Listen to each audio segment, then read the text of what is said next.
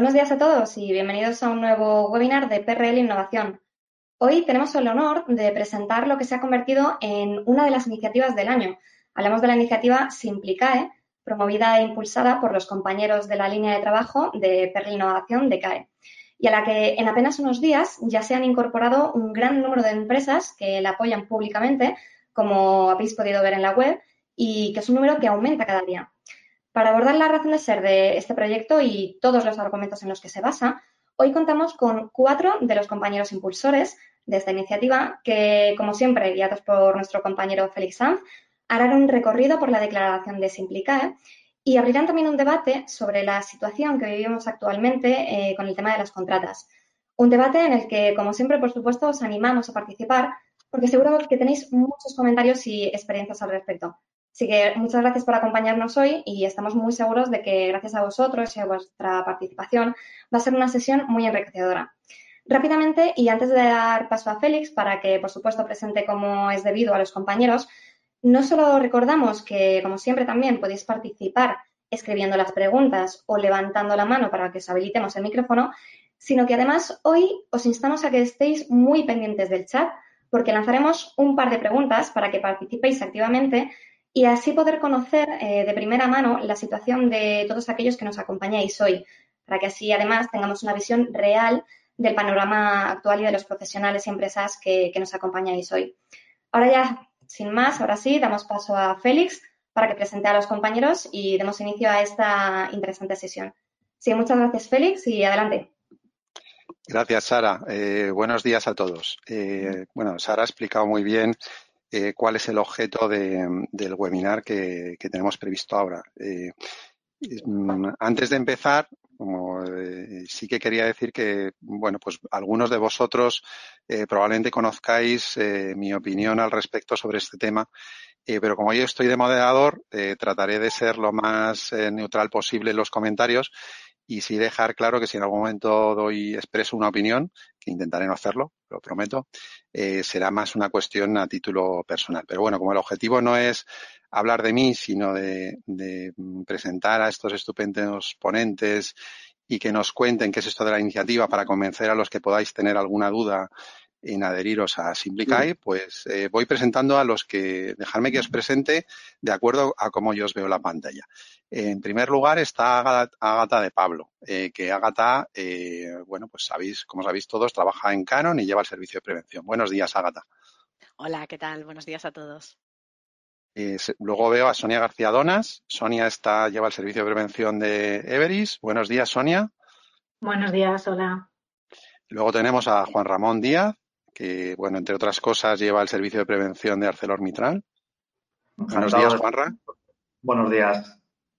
Y, vamos, yo veo abajo a, Sergio, Sergio Fernández, que es el responsable ahora mismo del servicio de prevención de Vodafone. Buenos días, Sergio. Hola, buenos días. Bueno, eh, estamos todos. Eh, comentaba eh, Sara al principio que venís en representación de la línea de trabajo. Entonces, yo lo que creo que debemos hacer de cara a los asociados, como hasta ahora esto no lo habíamos hecho muchas veces, de, contar un posicionamiento de la asociación, yo te pediría a ti, y dejarme que hay, en este caso, que elija a Sonia por aquello de que está en la cúpula, ¿no? que es la secretaria de la asociación, que nos cuente qué es eso de, posicionarse, cómo funciona todo esto, cómo se ha cuajado toda esta iniciativa. Cuando quieras, Sonia. Sí, bueno, pues os cuento un poco.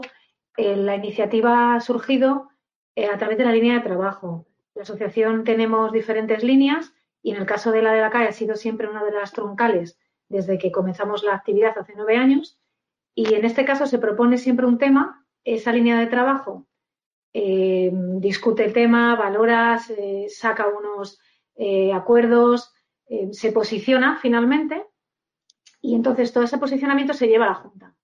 La Junta actualmente tiene 12 miembros y se, se debaten este posicionamiento y, luego se defiende, se publica, se maqueta y, se, sobre todo se mueve mucho a través, en este caso de CAE, a través de los medios, con LinkedIn, con los webinars, con podcasts, o sea, colaboramos también con, con otros asociados y, partners que nos ayudan también a impulsar las líneas de los posicionamientos de las líneas de trabajo. O sea que en definitiva, eh, lo que estamos haciendo, lo que vais a contar no es algo que os hayáis inventado los cuatro que estáis aquí, sino que es el fruto del trabajo de, de las empresas que participan en la línea, que os habéis reunido, que lo habéis analizado y que habéis visto que esta es, es, la declaración que había que hacer en estos momentos, ¿no? Contar cómo son estas buenas prácticas.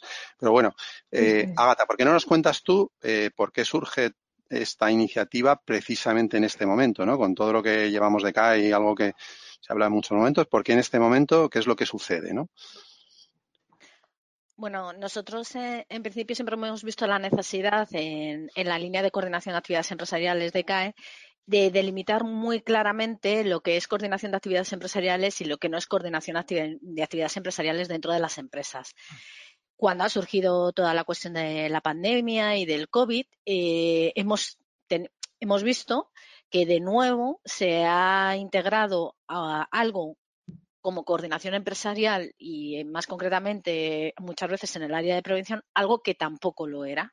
Entonces nos ha parecido relevante que mostrar, eh, bueno, delimitar eh, de nuevo es una oportunidad para delimitar de nuevo qué es la coordinación de actividades empresariales y no olvidar el objetivo de la coordinación empresariales que es evitar los riesgos laborales. En este caso, eh, como hemos dicho, es una pandemia, es una emergencia sanitaria, por tanto, no correspondería a este área. Sin embargo, se está tratando como tal.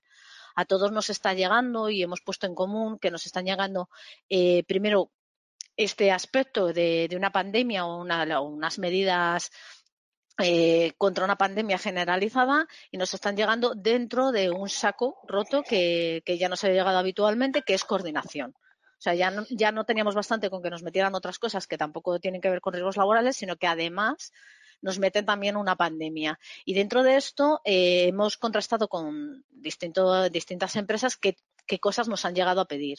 Pues eh, eh, están surgiendo eh, webinars sobre responsabilidades jurídicas respecto al COVID, están surgiendo peticiones del tipo de eh, te pido que hagas una PCR obligatoriamente si quieres seguir trabajando con nosotros o si quieres entrar en las instalaciones, o están pidiéndonos algunos de nosotros certificados eh, que aseguremos desde el Departamento de Prevención, que asegure yo el estado de salud de un trabajador mm, o un director de recursos humanos o no, no, sé muy bien por qué.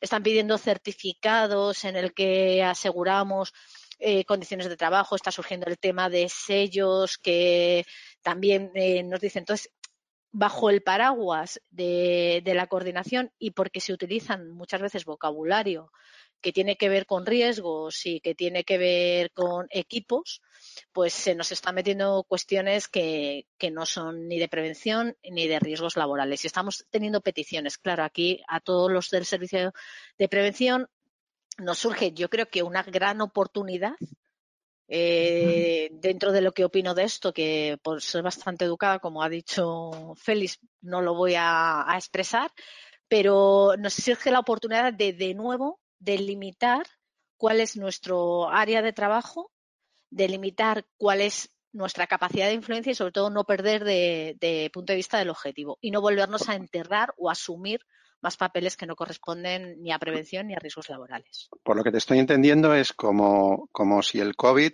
que en principio afectaba a las personas, ha cogido a la CAE y también la ha infectado, ¿no? Y, y Totalmente. Y entonces, y entonces, en ese sentido, eh, de nuevo, eh, es como que los prevencionistas nos hemos venido arriba con uh -huh. lo que más les gusta a algunos, que es el papel. Y entonces entiendo que ahí surge eh, la declaración. Y dejarme que la comparta en pantalla, porque yo creo que es bueno que vayamos revisando eh, punto por punto eh, qué es lo que quiere decir. Voy a ver si soy capaz de, de no sé si se ve, ¿se ve en mi pantalla? Correcto.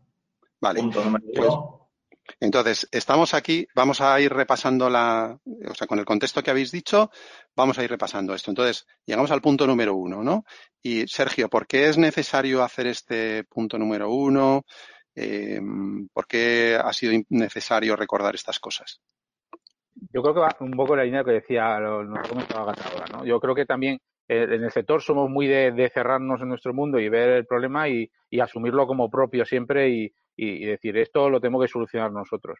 pero, pero, pero es que no estamos hablando de un riesgo nuevo laboral que ha, aparecido de repente. No hemos descubierto que un producto químico que estamos utilizando de repente es un producto peligroso, sino que lo que nos encontramos es en una situación global eh, y cada vez más, en la que hay una pandemia y un virus nuevo que todavía no sabemos cómo enfrentarnos a él y nos estamos encontrando con que justamente este virus además necesita eh, el acercamiento entre las personas, ¿no? Y en este, en, en ese acercamiento nos encontramos eh, en los centros laborales en donde estamos juntando gente que pues estamos juntando gente y hay posibilidad de contagio. Pero lo mismo que puede que está pasando en los estudiantes, en los hoteles, eh, en, los colegios, es decir, esta es una situación que no es puramente de laboral, sino que es un tema que, que, nos afecta por la necesidad de juntar gente en un mismo espacio. Entonces, eh, ¿cuál es nuestro papel en este punto? pues entendemos que colaborar con el Ministerio, colaborar con la, con, la sociedad para reducir los contagios, que creo que es lo que mm, debemos mm, todos em, también felicitarnos del trabajo que se ha hecho durante estos meses, ¿no? Todas las empresas nos hemos puesto y yo creo que la labor que se ha hecho de los servicios de prevención de ayudar a controlar el contagio, con todo el teletrabajo que se ha hecho, con todas las medidas que se han puesto para el personal que de todas formas tenía que estar por ser esencial, todo ese trabajo eh, ha sido por el bien de nuestros trabajadores y por el bien de la sociedad. Pero lo que nos está reclamando Sanidad, incluso en documentos que, eh, que se, pueden compartir, de, incluso de, inspección de trabajo, es lo que se pide es colaborar. No estamos hablando de, de eh, entornos socios um, sanitarios, ¿no? Ahí estamos hablando de otra cosa. Es verdad que existe ese riesgo como laboral en, hospitales, gente que trata, que trata enfermos, pero en el, en el resto de empresas eh, lo que tenemos, estamos afrontando es una situación de contagio global y nosotros tenemos que aportar nuestra parte, pero no tomarlo como un riesgo laboral más a sumar al que ya tenemos. ¿no? yo creo que por eso lo pusimos en el primer punto. Creemos que tenía que quedar claro cuál es la situación. igual que puede eh, ha pasado con el COVID, puede pasar mañana con una gripe que, también aparezca de, de, repente en China o puede ser cualquier cosa, ¿no? Pero que no es un, riesgo más, sino que es una situación que nos viene sobrevenida por, la situación global. Importante lo que estás comentando de que eh, nos estamos refiriendo a entornos no sanitarios ni sociosanitarios, indudablemente, que, porque ahí eh, juegan otras reglas, es importante lo de colaborar. Eh, oye, se me ha olvidado de recordarle a Sara que tenía que lanzar la primera pregunta. Estar pendientes del chat eh, que veréis que os ponemos un enlace para que, por favor los que queráis, cuantos más mejor, eh, contestéis la pregunta y luego eh, vamos viendo lo que, lo que nos habéis dicho. como este punto ya lo hemos visto, yo creo que está muy bien explicado por Sergio, pasamos al siguiente punto. Juanra, por favor, ¿tú qué, mm, cómo nos explicarías que, era necesario también decir esto?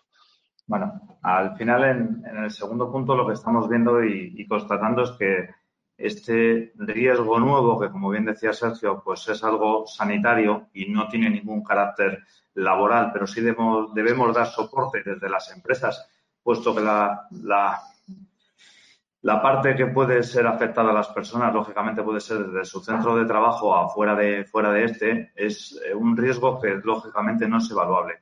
Que no signifique que no sea evaluable, no significa que no tengamos que tener en cuenta el riesgo de, exposición que pueda haber en el centro de, trabajo y que este debe ser adecuado a cada actividad. Entonces, cuando empezamos a estudiar cada uno de nuestros centros de, trabajo, lo que tenemos que considerar al final son la coordinación de actividades como las personas que vienen desde fuera de nuestros centros. ¿Y aquí qué vamos a hacer al respecto?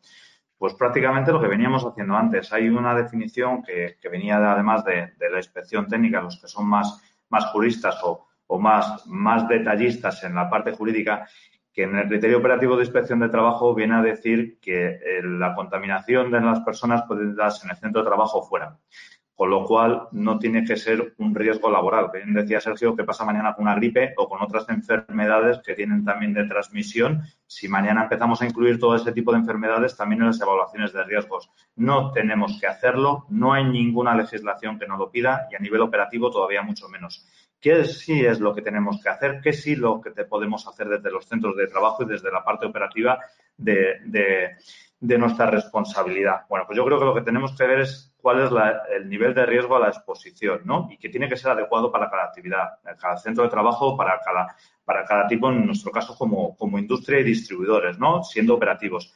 De tal forma que a nivel de coordinación de actividades y de contratas valoremos qué tipo de contrata tenemos, cuáles son sus actividades y qué riesgos podrían entrañar cuando están trabajando, que no van a ser muy, muy diferentes de los propios que tenemos con nuestros propios trabajadores. Con lo cual, todas las medidas implementadas para nuestros propios equipos van a ser tan sencillas y tan fáciles o tan difíciles de implantar como con los externos. No hay que hacer medidas extraordinarias.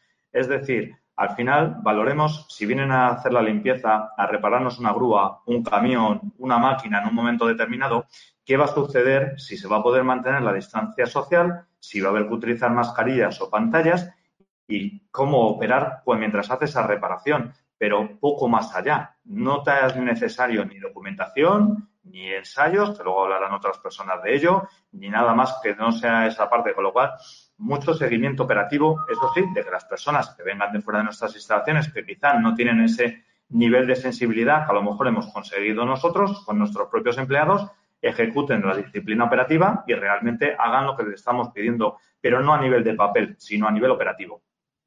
El, otro día, eh, recomiendo escuchar el podcast que hicieron el otro día Joaquín Ruiz y Salvador Carmona, en el que participaba Merche Merchan, y hacían una reflexión en este sentido también, ¿no? Y recordaban los principios básicos de la acción preventiva, ¿no? El famoso artículo 15 de la ley, que para mí es lo más importante, ¿no? Donde decían que había que, que hay que evaluar los riesgos que no se han podido controlar o que no se han podido evitar, ¿no? Y este es uno de ellos. Esto es un tema de de salud pública que está ahí, que está en la calle, que está presente en todos los lados, con lo cual, eh, pues un argumento más que tendríamos en este sentido. Si pasamos al tercer punto, eh, Sonia, eh, ¿cuál es la razón de ser de este tercer punto? ¿Qué es lo que queréis decir? Claro, al final, lo que se trata de explicar es que las medidas, uno, son de Ministerio de Sanidad. Todo esto es lo que nos indica en la población general. No es, no, yo cuando voy a un supermercado no es diferente tengo que hacer lo mismo, guardar una distancia de seguridad y mantener una higiene. En los centros de trabajo, básicamente, es exactamente igual. En cualquier caso, la misma protección que utilizo en la calle, la utilizo en mi centro de trabajo. No es un equipo de protección individual. No hay nada diferente, no hay un riesgo diferente por el que te tengo que dar otro tipo de mascarilla y encima te tengo que hacer firmar un papel o no esto es igual, o sea, no es un EPI, no es un EPI laboral, es un tipo de mascarilla higiénica, quirúrgica, para intentar que no se propague el virus. Exactamente igual que la que utilizo cuando voy en transporte público, cuando voy a un supermercado o cuando me junto con otros colegas fuera de casa. Es decir, que lo que queríamos eh, siempre marcar era que las medidas no son extraordinarias, no es algo específico que se ha inventado alguien. No, no, si esto es sanidad es muy claro. El gobierno lo ha dicho así. Si sales de casa, intenta no, propagar ese virus que tampoco sabes si tienes, así que protégete tú y protege a los demás. Y esto es lo que, lo que queríamos explicar. No es un EPI. ¿Por qué tenemos que firmar un documento? ¿Por qué tenemos que hacer que los trabajadores tengan documentos de entregas de equipos de protección? O solicitar a otras empresas en coordinación esos documentos de que has entregado eh, un equipo de protección, pero que no, no es nada diferente a lo que llevas cuando sales al supermercado. Y cuando tú entras en un comercio, no te dice nadie, oye, un momento, dame el papel de entrega de esa, de esa mascarilla o, incluso dame otro tipo de, de, muestras de que tú estás sano. Un poco lo comentaba, lo comentabais antes. Pero si no hay nada diferente, o sea, la protección es la misma, no es una protección específica porque tengo un riesgo químico específico. No, no. Esto es la misma protección que utilizas cuando sales a casa, cuando vas a ver a tus padres a casa o cuando vas a un supermercado a comprar o, a una tienda. Entonces, es, la única diferencia. No confundamos los términos de ese riesgo laboral que existe en un lugar de trabajo con un riesgo al que hay ahora mismo en la sociedad porque sales de, casa. Entonces, no es lo, mismo, no es un equipo de protección.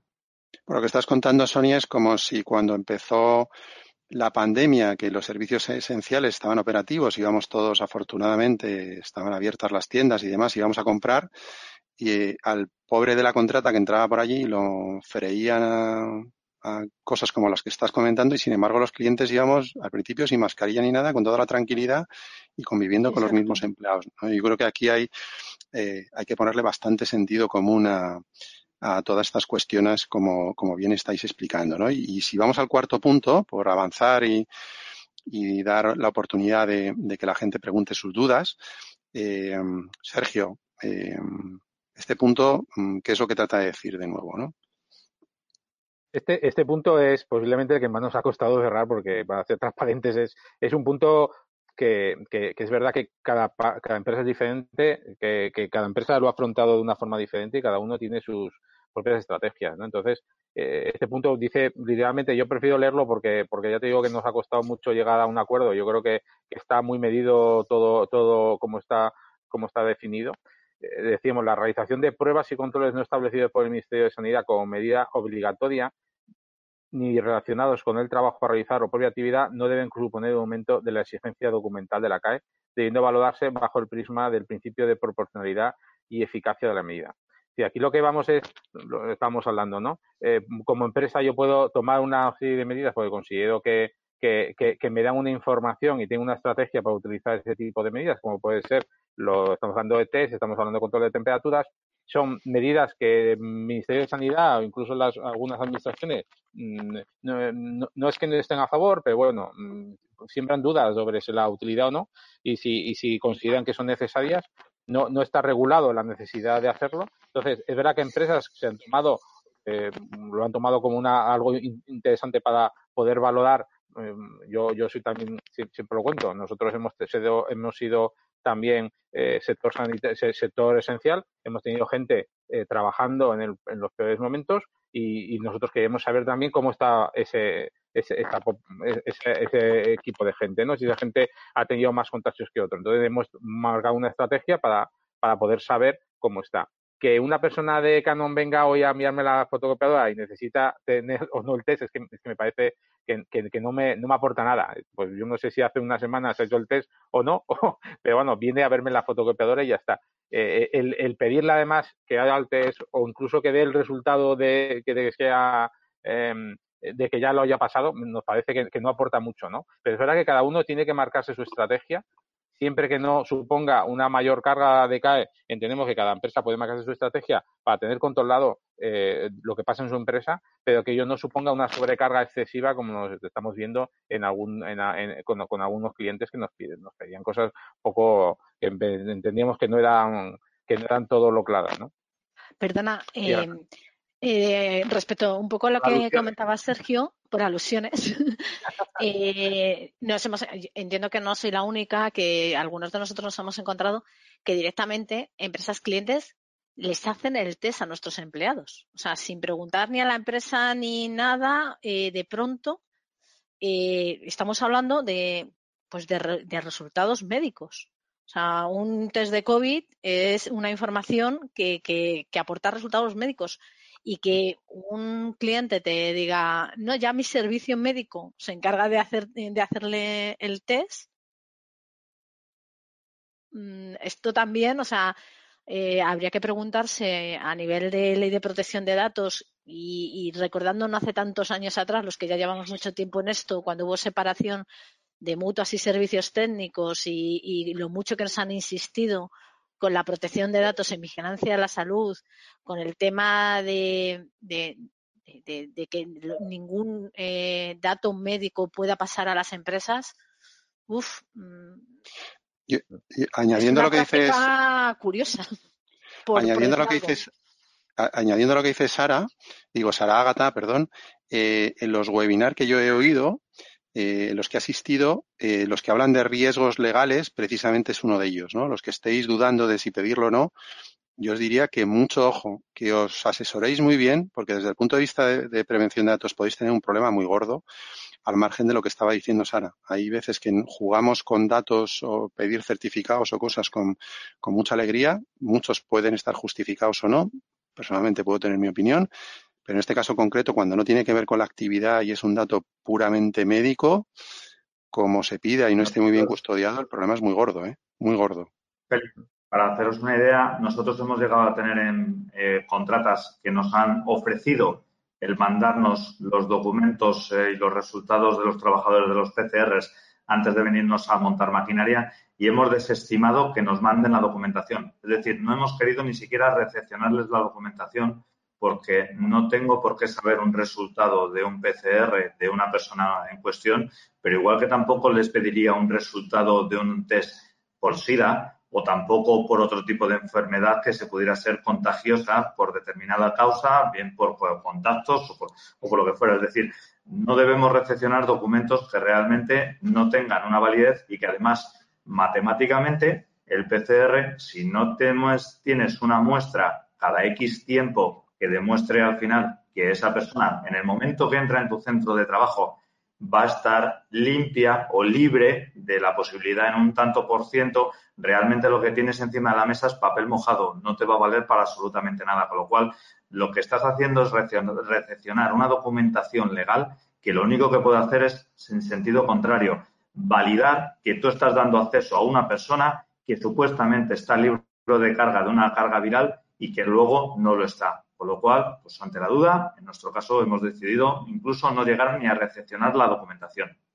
Oye, hemos estado viendo lo que no se debería hacer y ahora y lo que me gustaría preguntaros es, vosotros que sois empresas serias y, y que gestionáis muy bien a la gente, que se puede, pero dejarme antes, a ver si, Sara, a ver si la, la tecnología nos lo ha permitido, que viéramos el resultado de la primera pregunta. Eh, Sara, ¿podrías compartir pantalla? ¿Es posible verlo? Eh, efectivamente, bueno, eh, ahora estabas como presentador tú, pero si sí que os los compartimos y podemos hacerlo público después, la pregunta para que pues luego lo vemos. No, no, lo, comentamos porque es muy interesante y va en raíz con lo que estabais comentando. la pregunta para aquellos que no hubierais accedido era, pensando en las contratas que trabajan para tu empresa, ¿habéis incrementado o tenéis previsto incrementar los requisitos documentales por el COVID-19? Los resultados que tenemos, eh, y compañeros, pues son el 30% de, de, las personas que han comentado han respondido que sí, que han incrementado o tienen previsto incrementarlo, y el 70% eh, no lo han hecho ni tienen pensado hacerlo. Oye, pues a ese 70% os animamos ya a que os, suméis a la iniciativa de, que hemos lanzado, que luego recordaremos cómo hacerlo. Y al 30%, los que estéis pensando hacerlo y todavía no lo hayáis hecho, esperamos que os demos suficientes argumentos para, para realmente no hacerlo. Y, y para que veáis que además, eh, eh, de una forma justificada y bien, se pueden no pedir todos estos papeles. Yo lo que os pediría, y ahí sí que me gustaría oíros a todos, es que hiciera, Juan Raya ha comentado cosas y a lo mejor lo puedes explicar un poco más. Es, vale, no estáis pidiendo papeles, pero ¿qué estáis haciendo con vuestras contratas para, eh, bueno, garantizar la salud de los empleados, ¿no? Que en el fondo eh, es lo que nos mueve a todos y estoy seguro que a empresas como las vuestras, que sois referencia en estos temas, eh, todavía más. Entonces, eh, como queráis. Mm, Juan tú has comentado algunas cosas. Si quieres completar alguno más. Eh... Sí, complemento y, dejo paso al resto. En nuestro caso, muy a nivel operativo, vamos a pensar que en el mes de febrero teníamos un procedimiento, eh, un punto de, partida y llega la situación del COVID. Pero durante la situación del COVID nosotros hemos mantenido, quitando los 15 días de, parada que nos, solicitó el Gobierno por Real Decreto, hemos tenido las plantas luego a posteriori abierto. Entonces, durante el mes de febrero, perdón, abril, luego lo que hemos ido haciendo es únicamente y exclusivamente los mantenimientos urgentes, es decir, paradas de líneas de fábricas y las paradas programadas del mes de abril de Semana Santa se cancelaron. Por supuesto, se incrementó a nivel de contrata el mantenimiento de limpieza y se estableció unos protocolos con, ellos que todos conocéis y que no voy a entrar en detalle. En el mes de mayo, cuando vimos que la evolución empezaba todavía a no ser positiva, lo que fuimos haciendo fue abrir la mano con mantenimientos correctivos que teníamos programados y que eran necesarios. Ya no eran mantenimientos urgentes. Es decir, hicimos una desescalada también de las contratas sin incrementar los, documentos. Y en el mes de junio hemos empezado a hacer mantenimientos preventivos que teníamos eh, programados durante estos tres meses y antes de que llegara el verano, viendo que las cosas pues van a mejor, ya hemos empezado a incluir las típicas contratas pues, de materiales de elevación, de las grúas, mantenimientos preventivos de vehículos, bueno, pues a realizar también de, esta forma que las contratas han venido también a nuestras instalaciones de forma escalonada, con lo cual hemos intentado controlar el proceso en el volumen de personal externo que hemos tenido y a la vez no hemos tenido que pedirles ningún papel ni ningún requisito nuevo. Simplemente eso sí, lo que hemos tenido es que con ellos, sí, a nivel operativo, los hemos estado haciendo un seguimiento en planta pues un poquito más exhaustivos porque la sensibilidad quizá a veces son empresas pequeñas, pues no es la misma que la, que la nuestra. Y esto es un poco lo que hemos venido haciendo. Fenomenal, venga. Seguro que tenéis más iniciativas interesantes. Sergio, venga, que estás ahí muy, muy callado. no, intervenir vosotros, no, hace falta que yo os diga, interviniendo vosotros. Nuestro caso, en, Vodafone, eh, como decíamos, eh, somos un servicio esencial. Eh, dentro de los empleados de Vodafone, los de las tiendas han estado abiertas, no durante todo el horario ni en todas las tiendas, pero sí han estado abiertos durante todo el, periodo de, en el que los demás hemos estado en casa, el resto hemos trabajado desde casa, pero sí hemos tenido contratas que han estado pues haciendo el mantenimiento y yendo a las casas a, hacer instalaciones en, clientes. Lo que hicimos en su momento mm, lo estamos replicando ahora. Lo que hicimos en su momento es sentarnos con ellos y, definir cuál es el protocolo más seguro para entrar en una casa de un cliente de una forma segura y eso lo hemos hecho conjuntamente en, los foros que tenemos abierto con ellos y, yo creo que, ha quedado muy muy robusto por eso, ¿no? Porque no ha sido que nosotros le dijéramos cómo hacerlo, sino que entre todos hemos definido, pues en base a lo que había, cuál es la forma más segura de hacerlo. Ahora que hemos empezado a abrir oficinas, pues es verdad que han venido, empezamos a, empiezan a entrar eh, externos en nuestras instalaciones, pues los que hacen el mantenimiento, los, que abren las cafeterías, los que hacen el mantenimiento del edificio eh, y a unos externos críticos de algún, alguna fase especial, ¿no? Entonces, ¿qué hacemos con ellos? Pues, eh, pues para no implementar el CAE, realmente lo que hacemos es lo mismo que hacemos con, con el resto de empresas, es sentarnos y que nos digan cuál es su protocolo.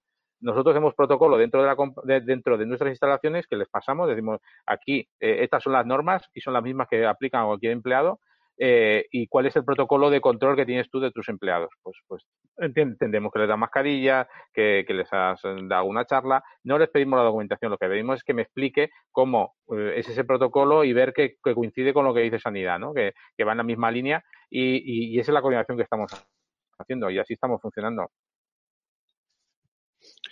¿Queréis compartir algo más, Ágata, Sonia?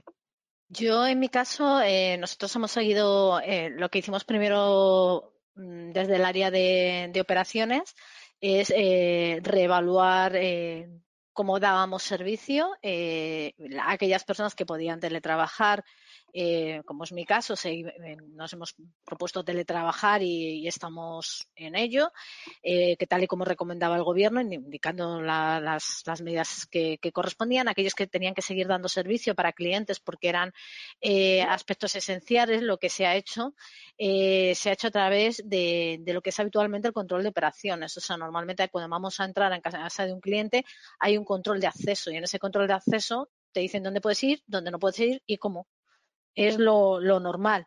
Si el cliente ha cambiado algo y ahora no podemos entrar a algún sitio, es el propio cliente quien nos lo dice, pero mm, ya está. Si algún cliente por su parte me ha pedido una evaluación eh, a, efectos de, de, COVID, eh, hemos hecho eh, una carta formal desde asesoría jurídica indicándole que no es riesgo laboral y por tanto no se incluye dentro de la evaluación de riesgos laborales y que es un tema de exposición de eh, COVID y que nosotros estamos aplicando las medidas del gobierno. O sea, es decir, un poco aclarándoles el concepto. Como todo, pues tenemos clientes de todo tipo, ¿no?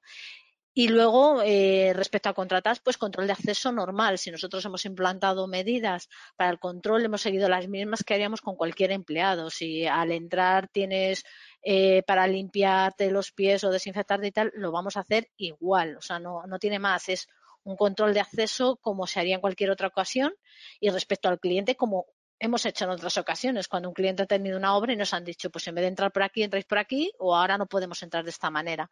En aquellos casos en los que hemos podido eh, hacer que la atención fuera a distancia, lo hemos potenciado al máximo, limitando eh, este tipo de contactos, pues tal y como indicaba el gobierno, básicamente lo que hemos hecho es seguir lo que dice el gobierno, aplicar coherencia y lo demás, control de acceso y operaciones, o sea, poco más. Sonia. En mi caso ha sido, eh, claro, yo no tengo contratos, nosotros no hemos abierto los centros de trabajo, estamos todos teletrabajando al máximo, se va a seguir haciendo así, pero sí que tengo personal que va a las instalaciones de los clientes. Y en estos casos, eh, lo que hacemos es mm, cae con todos nuestros clientes. Cada cliente está resolviendo su coordinación de la manera que, define y nosotros lo que hacemos es cumplir lo que nos piden, básicamente. Tenemos de todo. Mm, sigo un poco, yo fui de las primeras en firmar dentro de la web en Simplicae porque para mí eran fundamental todos los puntos. y, sobre todo el que resume un poco la posición, que es que tener más papeles no justifica que sea la CAE efectiva. Entonces, eh, sí que es cierto que han aumentado, yo sí he visto el resultado de la primera pregunta de Slido y, y sí que se han aumentado los papeles, claro que sí. Unos más, otros menos pero es cierto. Y, que estemos pensando en cómo lo hacemos nosotros, si es que es nuestro. Lo que tenemos que hacer como servicios de prevención es pensar cómo hago esa coordinación. Yo cuando me enfrente a la coordinación con mis contratas y con las empresas que vayan a entrar a mi oficina, me lo plantearé muy bien, porque no quiero tener más papeles, no quiero obligar ni a otra empresa que dé más papeles porque yo lo estoy sufriendo.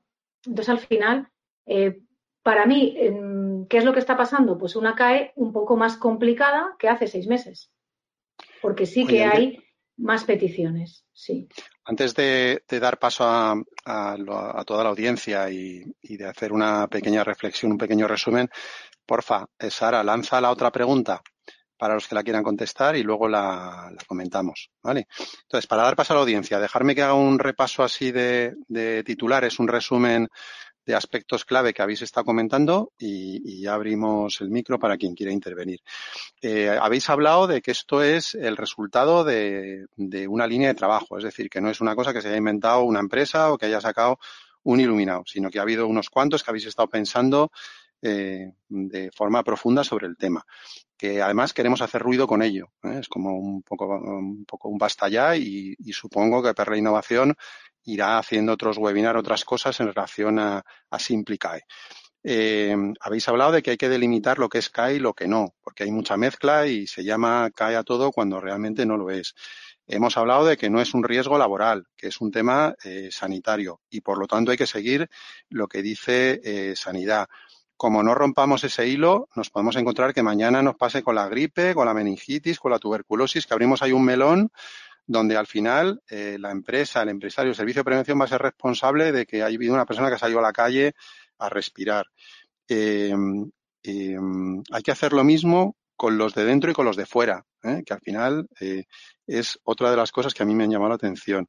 las medidas que estáis pidiendo que se apliquen son las de la población general. Si todos podemos ir al supermercado a comprar y lo que nos están pidiendo es distancia de dos metros, mascarilla higiénica, hidrogel, lo que estamos diciendo es que la empresa, en, esa misma empresa, por coger el ejemplo de supermercados, o cuando vayamos a un hotel o cuando vayamos a cualquier sitio, tenemos que hacer exactamente lo mismo, deberíamos hacer lo mismo con las contratas de lo que estamos haciendo nosotros, con nuestra familia y con todo el mundo.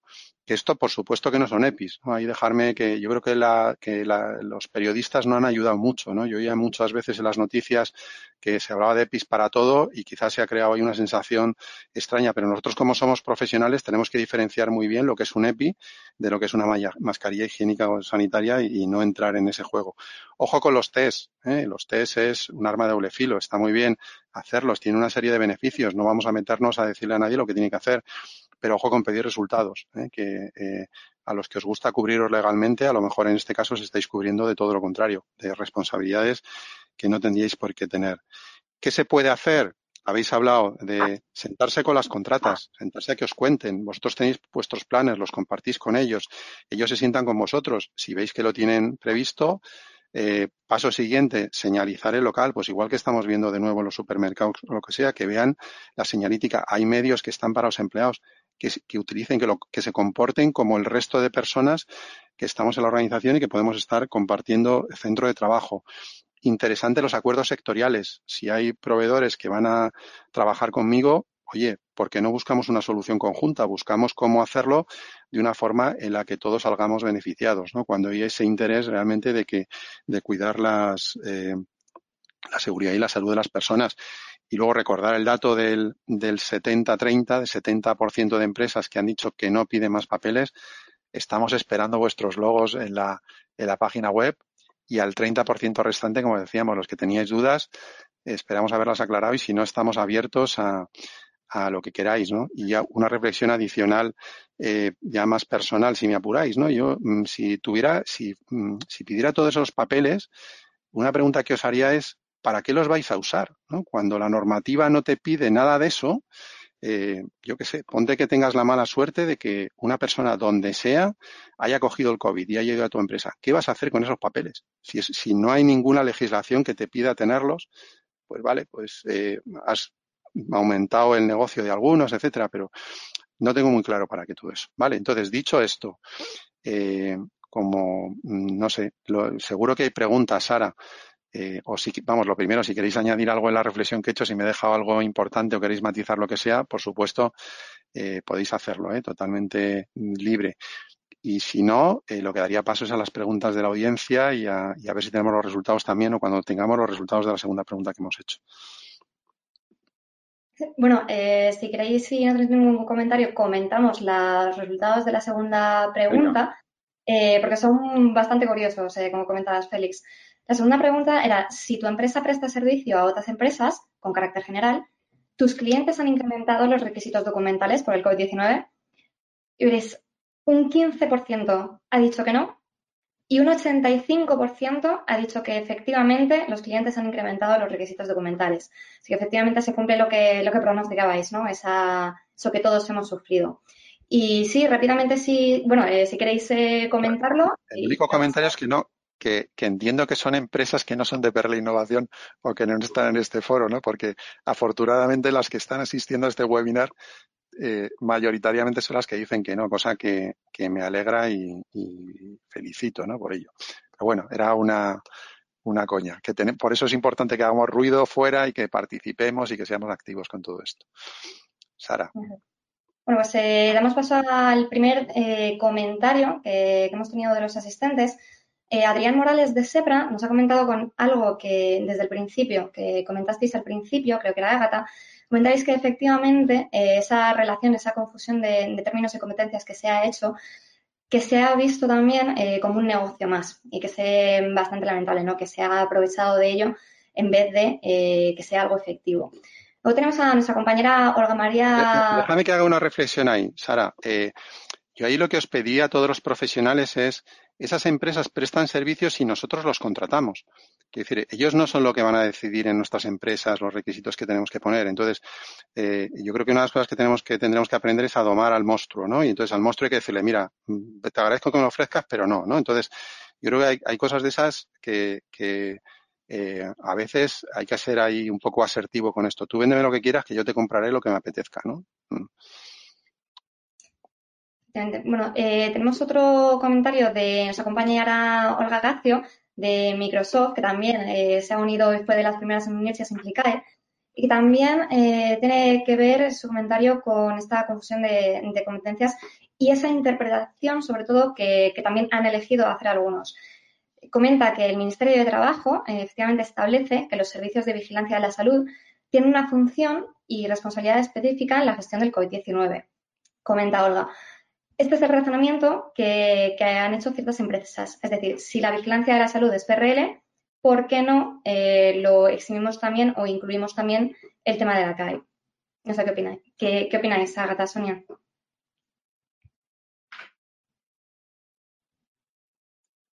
A ver, yo, creo ya que no se lanzan, no, pero, pero lo que yo creo que lo que, y, creo que lo comentamos, ¿eh? porque si veis documentación sobre la colaboración, lo que habla es colaborar. Lo que, eh, es verdad que nosotros tenemos, eh, tenemos una posición muy importante, y lo decía también en una charla que tuvimos con la responsable de salud laboral del Ministerio de, Sanidad. Decía, mm, em, hasta ahora la, el punto crítico ha estado en los hospitales, ahora es cuestión de pasar el punto crítico a atención primaria, y a los servicios de prevención que estamos aquí y que, es verdad que sobre todo los que los que tienen servicio médico estamos en una primera línea de, detectar casos que, puede ser de mucha ayuda a la sociedad.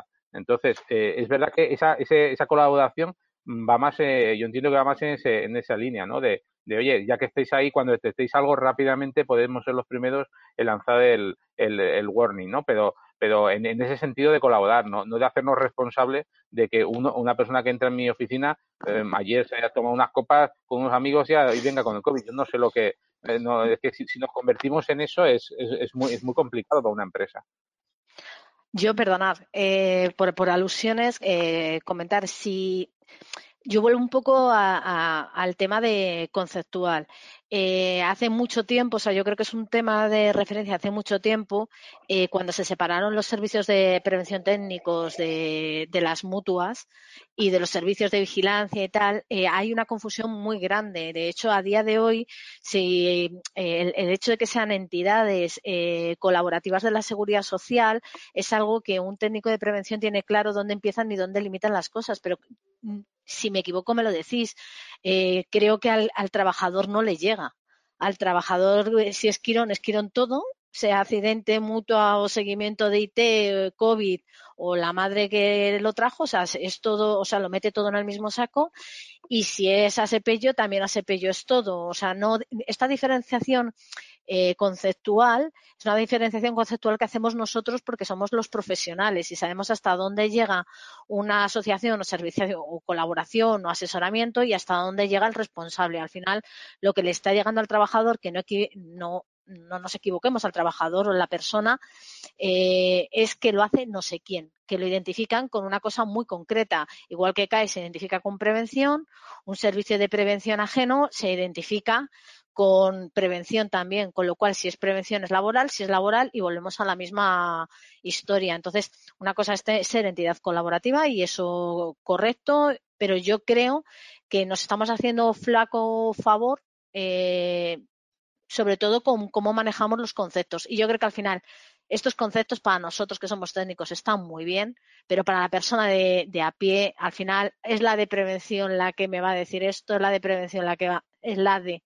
y yo creo que es un tema que nos lo deberíamos de hacer mirar eh, y las entidades públicas y como ha dicho eh, Félix, eh, incluso los periodistas a mí se me ponen los pelos como escarpias, cómo manejan determinados qué, técnico, qué términos. Así, desde luego, no solo no ayuda, sino que provocan reclamaciones en los trabajadores y aclaraciones que el trabajador yo no sé hasta qué punto asume.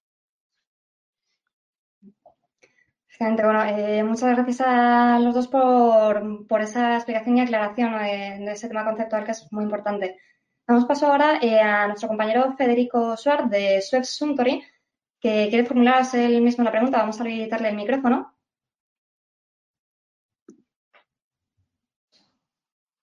Vale, Federico, creo que ya deberíamos escucharte. Hola, Federico.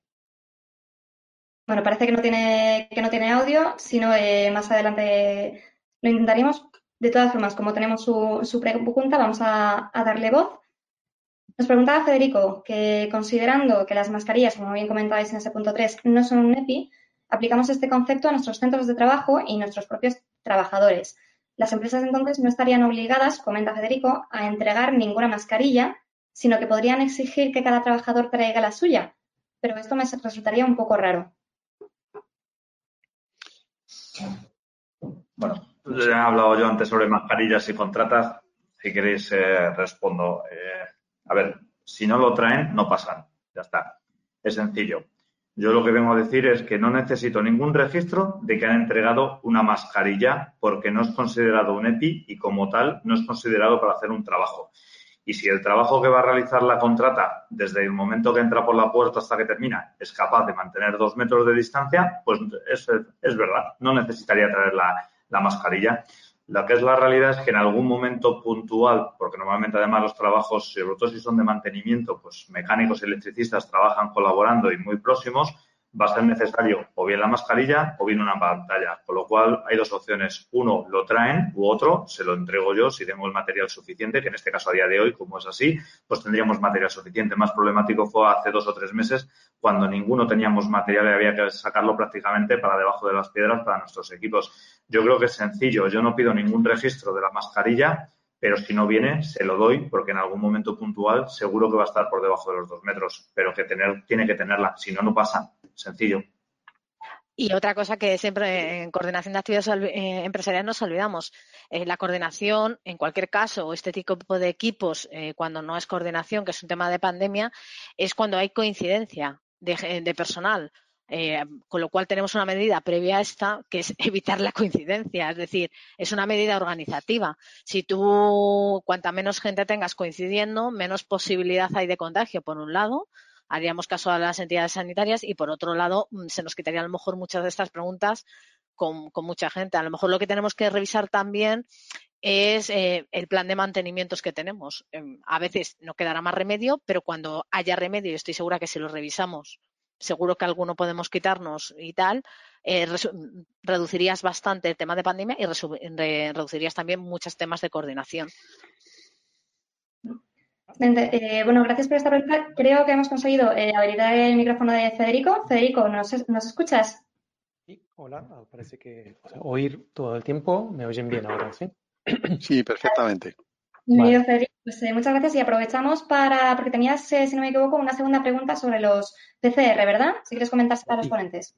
Por eso, lo que quería matizar sobre mi pregunta anterior era en el concepto que hablamos de si decimos que la mascarilla no es un EPI y por lo tanto no lo voy a exigir a nadie ni una documentación, para mí eso, esa parte de no pedir una documentación de entrega está clara.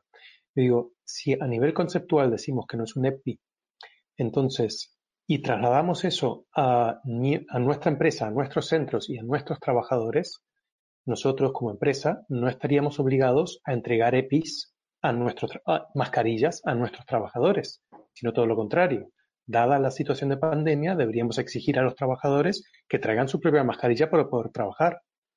Y eso, eso es lo que digo que me resultaría extraño, porque a nivel, es verdad que no es un EPI como tal, pero es una, exigencia, digamos, para trabajar. Entonces aquí hay un concepto de, no es un EPI, por eso le digo a alguien que, a mí como, como proveedor me exige, no, dame un registro, y yo digo, no, no, no es un EPI. Eh, entonces no te doy ningún registro, no te doy una firma porque no la tengo. Pero de puerta adentro, yo a mis trabajadores sí se lo estoy dando como si fuera un EPI, aunque no le haga firmar nada. Entonces es una, una situación de argumento complicada.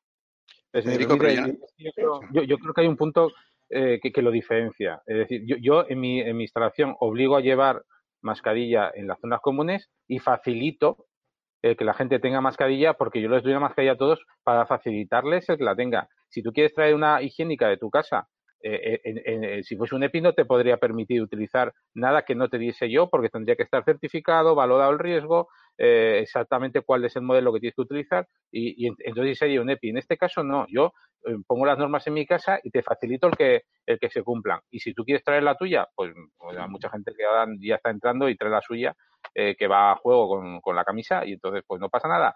Eh, porque, porque es un tema, eh, de, de, eh, volvemos a decir, es un tema de salud pública y cada uno utiliza la, equipo. Yo te facilito, pero no te obligo a utilizar la mía. Yo lo que iba a decir es que además hay otras cosas que se dan en las empresas que no son EPIs, ¿no? Y estoy pensando en ropa de trabajo, otro tipo de, de cuestiones también que te las puede dar la compañía, ¿no? Yo creo que hay que ahí hay un punto de, de ponerse de acuerdo, ¿no? Que son de las cosas que sirven para hablar y, de buscar ahí un punto, pero no de, de buscar la, o, sea, yo no intentaría no buscar la justificación de que como no es EPI no te lo doy, ¿no? no lo sé. Yo le, daría una vuelta. Está en lo que nos exige el Ministerio de Sanidad. Al final el Ministerio es el que nos está marcando cuáles son las medidas. Distanciamiento social y limpieza. Si yo no puedo garantizar un distanciamiento social, que hablábamos, pues si es que solo por zonas comunes están pasando, ¿Cómo consigo yo no propagar eso? Pues con una mascarilla. Que no te voy a dar, que no es un EPI, es lo que tú tienes que llevar en cualquier situación ahora mismo, igual que si viajaras todo. Entonces, esa es la diferencia, no es un EPI, pero Ministerio de Sanidad te exige que en todo momento garantices ese distanciamiento social y esa higiene. Entonces, yo te ayudo en mi empresa a proporcionarlo y pongo un gel e intento que haya distancia. Y en medida que no, tú has traído tu propia mascarilla, hace juego con tu camisa, pues fenomenal. Que no, tengo otras, utiliza esas, pero no es un EPI, no voy a llevar un control ni te lo voy a pedir a ti que lo, que lo hagas. Entonces yo creo que ese, es el matiz diferente. Claro, yo, vamos, eh, rubrico todo lo que está diciendo Sonia y añado. O sea, eh, lo que quiero decir es que eh, otra vez lo mismo nos volvemos a tomar la decisión nuestra. Eh, o volvemos a asumir responsabilidad nosotros donde no las tenemos. O sea, nosotros tenemos que hacer lo que dice sanidad y luego ya, si por criterio de clima laboral, porque la gente se sienta más segura en la reincorporación de trabajo, recursos humanos le parece oportuno tomar esta medida. Si por criterio de, ocupación, porque en servicios generales ven que no pueden garantizar los dos metros en determinadas zonas comunes, pues todas esas son mm, valoraciones que tienen que hacer de forma eh, de equipo multidisciplinar las distintas áreas de la compañía. desde el punto de vista que volvemos a decir que no es un equipo de protección y que las decisiones implicadas sobre distancia, clima, etcétera, eh, dependen no solo de prevención, dependen de muchas otras áreas de la compañía que tienen que implicarse en este tipo de decisiones. Federico, otra, la otra pregunta.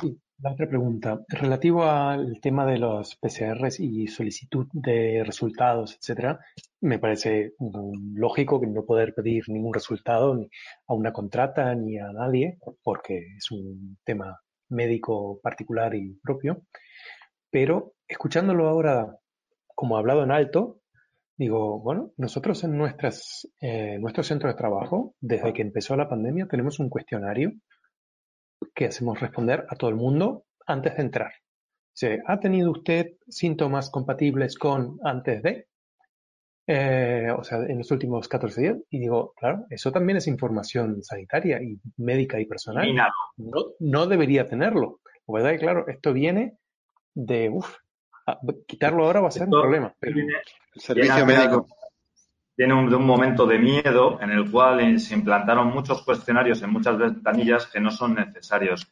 Uno, guardar eso es ley de protección de datos. Eh, apañaros como podáis, eh, si alguien empieza a preguntar por, por ello. Y lo segundo, ¿qué necesidad tienes de tener esa información si la persona que lo rellena no puede validar los resultados de lo que está escribiendo? No vale para nada. Es papel mojado. Yo eh, deciros que en Canon fue todo, toda una odisea este tema, ¿eh? lo de la encuesta. Yo creo que es de las decisiones, yo me, vamos, me volvía loca, me quería cortar las venas. O sea, porque cada uno aquí opinaba diferente. Desde vamos a hacer una encuesta de todo. Tienes niños, tienes hijos, tienes sintomatología y demás. O sea, yo pasaba con mucho los límites de, cualquier tema. Por otro lado, te veías en la necesidad de controlar. Eh, nosotros la opción que, que, tomamos fue un poco eh, la que ha comentado Félix, nosotros eh, es informar o que la empresa informe eh, o sea el altavoz de lo que dice Sanidad, diciendo cuáles son eh, los protocolos, tener en cuenta incluso que se han, se han colgado flujos eh, para que el propio trabajador decida eh, si está apto para la empresa o no. Encontraréis en muchos sitios y tal para poder ir y en el caso de que él detecte alguno de estos síntomas se ponga en contacto directo con el servicio de vigilancia de la salud, que sea un médico el que defina eh, si, si requiere algo o no. Y lo que nos hemos encontrado es que hay mucha gente porque el miedo es libre o porque soy hipocondriaco o porque creo que si digo que si tengo síntomas no voy a seguir con el teletrabajo, que se han hecho consultas que hemos visto que no estaban relacionadas ni muchísimo menos con el COVID. En cualquier caso, ni el servicio de prevención ni nadie en la empresa está habilitado para, ni para obtener esa información, ni para trabajar sobre esa información, ni para determinarla desde nuestro punto de vista. Entonces, nosotros damos ese servicio para la consulta y que la hagan con un médico que es el que le corresponde o que un médico discrimine que no entra dentro de estos parámetros del mismo modo. O sea, mm, nos volvemos a los a, los procedimientos que ha marcado Sanidad tal cual. Yo no quiero manejar información ni sobre estado físico ni sobre ni cualquier otra cuestión que sea de carácter confidencial. Pues eh, muchas gracias, Federico, por y, y, aportaciones. Desactivamos el, el micrófono de, Federico. Vamos ahora con, un comentario de nuestro compañero Esteban Jañez, de Lloyd Register, que también está apuntado a, a Simplica, es una de las empresas que lo secundan. Nos comenta Esteban, eh, ¿cuál es el mejor mecanismo, cuál es, creéis que es el mejor mecanismo a la hora ya aterrizando un poco de tranquilizar tanto a nuestros clientes como a nuestros directivos de forma interna a la hora de alejarnos de ese enfoque documental de la CAE por, por el COVID-19? Explicar lo que hemos explicado hoy y ponerles nuestro vídeo de una hora. Yo creo que con eso podían utilizarlo. No, más, más serio. Yo creo que internamente a la dirección lo que hay que transmitirle son eh, mensajes muy claros, o sea, pero muy claros y muy concisos no hagamos nada dentro de la empresa que no estemos haciendo en la calle. O sea, es, algo muy sencillo y no hagamos nada para otros que no vamos a pedirnos nosotros internamente. No exijamos a alguien de fuera algo que no vamos a hacer internamente. No gastemos dinero en guardar papeles en pedir papeles, que es una pasta, ¿eh? Pedir papeles, archivar, guardar, no sé qué, eso es tarea administrativa y es dinero. Y ahora mismo, además, en este momento, yo creo que es lo último que necesitan nuestras empresas, que gastemos dinero y administración y horas de trabajo en algo que no aporta valor al negocio tengamos muy en cuenta que cuando le decimos a, una, a la dirección o venimos a plantear, voy a pedir estos cinco papeles, pensemos que son cinco papeles en mi caso por 17 plantas, que se va a replicar por un número de contratas, por ejemplo, y que al final dices, solo por pedir esto tengo 15.000 euros más al año.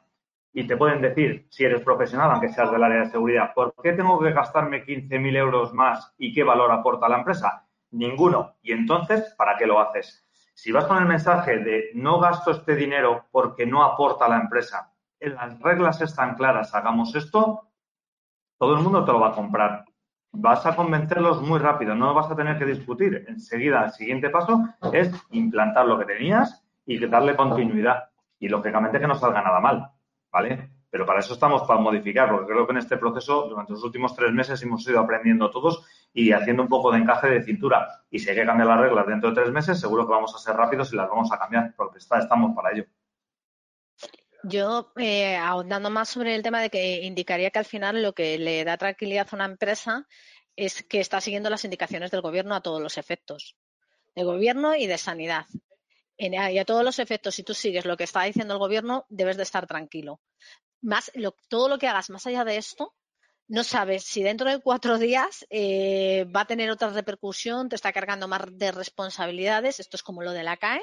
Si estás yendo más allá de tus responsabilidades y pasado mañana te van a llover encima o lo que sea. Entonces, yo lo que, lo que me aseguraría es que eh, tomas la iniciativa como empresa, primero de hacer ver lo muchísimo en general en prevención en la pandemia, en, el, en CAI, en todo que te preocupa la seguridad, la salud y el bienestar de tus empleados y transmitir que como empresa estás colaborando al máximo con esto. Yo creo que si eso lo transmites y transmites que estás siguiendo el protocolo de sanidad, mm, siempre estarás bien argumentado. Cualquier cosa que se salga de esto, la argumentación va a ser eh, dudosa, el, incluso el gasto va a ser dudosamente justificable, etcétera. Entonces, yo creo que por una vez está bien que nos limitemos a hacer lo que los expertos nos dicen que tengamos que hacer. En definitiva, lo que estáis hablando es de gestión de expectativas, ¿no? De, oye, eh, estamos haciendo todo lo que podamos, no estamos libres de tener un contagio porque la gente se mueve por ahí, como habéis comentado mucho, y recordando algún, algún ejemplo que poníais estos días, ¿no? Yo creo que era Sergio el otro día, de intentando demostrar con argumentos cosas, ¿no? Decía, joder, pues mira, hemos puesto unas medidas en las tiendas y nos han funcionado, ¿no? Entonces, eh, o cuando hemos hecho los test o cuando hemos hecho lo que sea, resulta que, que tenemos evidencias de tal, ¿no? En el fondo es ganaros credibilidad. Yo creo que hay que hay muchas cosas que tienen que ver con la confianza de la gente, ¿no? Depende de quién te diga algo, te lo crees o no. Entonces, yo creo que son cosas de actuar con sentido común, gestionar expectativas, demostrar que lo que estáis haciendo está bien, os da credibilidad, os da confianza y sirve para que otras veces eh, os hagan más caso si cabe, ¿no? Que ya bastante os han hecho con mucha razón, ¿no? Bueno, y si ya encima les decís que o sea, estáis apuntados a una asociación como Perrel Innovación, donde se comparten buenas prácticas y que esto no lo opinas solo tú, sino que lo opina muchísima gente que deja el logo, pues, o sea, todo suma. Por supuesto. Venga, más cosas, que ya, es la una y. Sí, eh, la verdad es que tenemos eh, muchísimas intervenciones de, compañeros, así que vamos, vamos a ir dándoles paso. Nuestro compañero José Luis García de Ascendum ha adherido también a, la iniciativa de Simplicae. Nos comenta que efectivamente hemos hablado que el material de protección eh, no es EPI, que no hay que registrar su entrega. Ahora, el siguiente paso, ¿cómo se gestiona entonces cuando tienes trabajadores que incumplen esta normativa sanitaria, no utilizan mascarilla, no guardan las distancias de seguridad y lo que puede llevar, por supuesto, puede generar contactos estrechos dentro de la empresa? ¿Cómo lo gestionáis? Área de laboral, eso es sancionable igual que cualquier incumplimiento que tú tengas. Al final, tus medidas son las de distanciamiento social, limpieza, higiene y utilizar esa mascarilla que tengas, que has decidido. Si se está incumpliendo, igual que incumple con, su horario laboral o con cualquier medida que laboralmente tengas establecida. Lo mismo, área laboral. Todo eso son notificaciones al equipo de recursos humanos que tengas en tu empresa. Al final estás poniendo en peligro la vida de otra persona. Claro, y si es de una contrata, decirle muchas gracias por sus servicios, por favor, ahí está la puerta, váyase, llama a la contrata y que te manden a otra persona. Y que no te mande la factura. Venga, la siguiente. Eh, damos paso ahora vía micrófono a Adrián Morales de Sebra, que además tenía eh, varias intervenciones y cuestiones que, preguntaros. Tenía muchas dudas. Hola Adrián, creo que ya te deberíamos oír. ¿Aquí me escuchan? Perfectamente. por preguntar si la declaración está, bueno, primero felicitarlos y luego si la declaración la han trasladado a Fomento de Trabajo, SECOT o todas estas entidades de cierta relevancia en el ámbito empresarial también. Y como segunda pregunta, si pueden explicar un poco más, eh, cuando pides el resultado del test, eh, ¿qué estás consiguiendo como contrario? Claro, mucha gente se le está vendiendo como que estás garantizando cosas y aquí veo que estamos contemplando que esto se te puede venir para atrás. ¿Qué es ese para atrás? Gracias. A ver, yo, si queréis contesto lo de Foment eh, o de otras asociaciones. Algunas asociaciones, que no voy a decir quién, sí que les hemos propuesto que se adhieran. Cada uno es libre de, adherirse a otras cuestiones. Eh, como asociación estamos empezando en este mundo de la influencia y sí, nuestra intención está en compartirlo con, con Foment, que ya hemos hecho alguna cosa en común en Somos Comunidad PRL, etcétera, pues evidentemente para que le dé más difusión y para que cuantos más se adhieran, mejor. Eh, al otro que comentabas, que quizá pueda tener que ver con un comentario mío, eh, de que se pueden volver en contra, o me doy por aludido en ese sentido, me refería desde el punto de vista legal.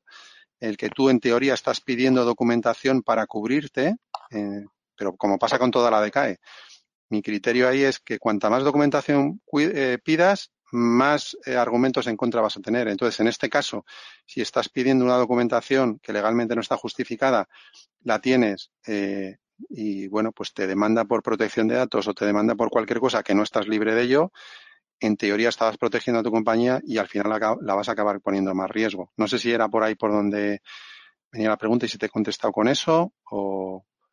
Sí, me has contestado. Muchas gracias. Vale, vale. Estupendo. Pues muchas gracias a Adrián. Gracias, sí. Eh, seguimos. Eh, tenemos ahora a la compañera de Carmen Castarlenas eh, nos pregunta, ¿consideráis necesario hacer referencia al seguimiento de contactos dentro de la CAE?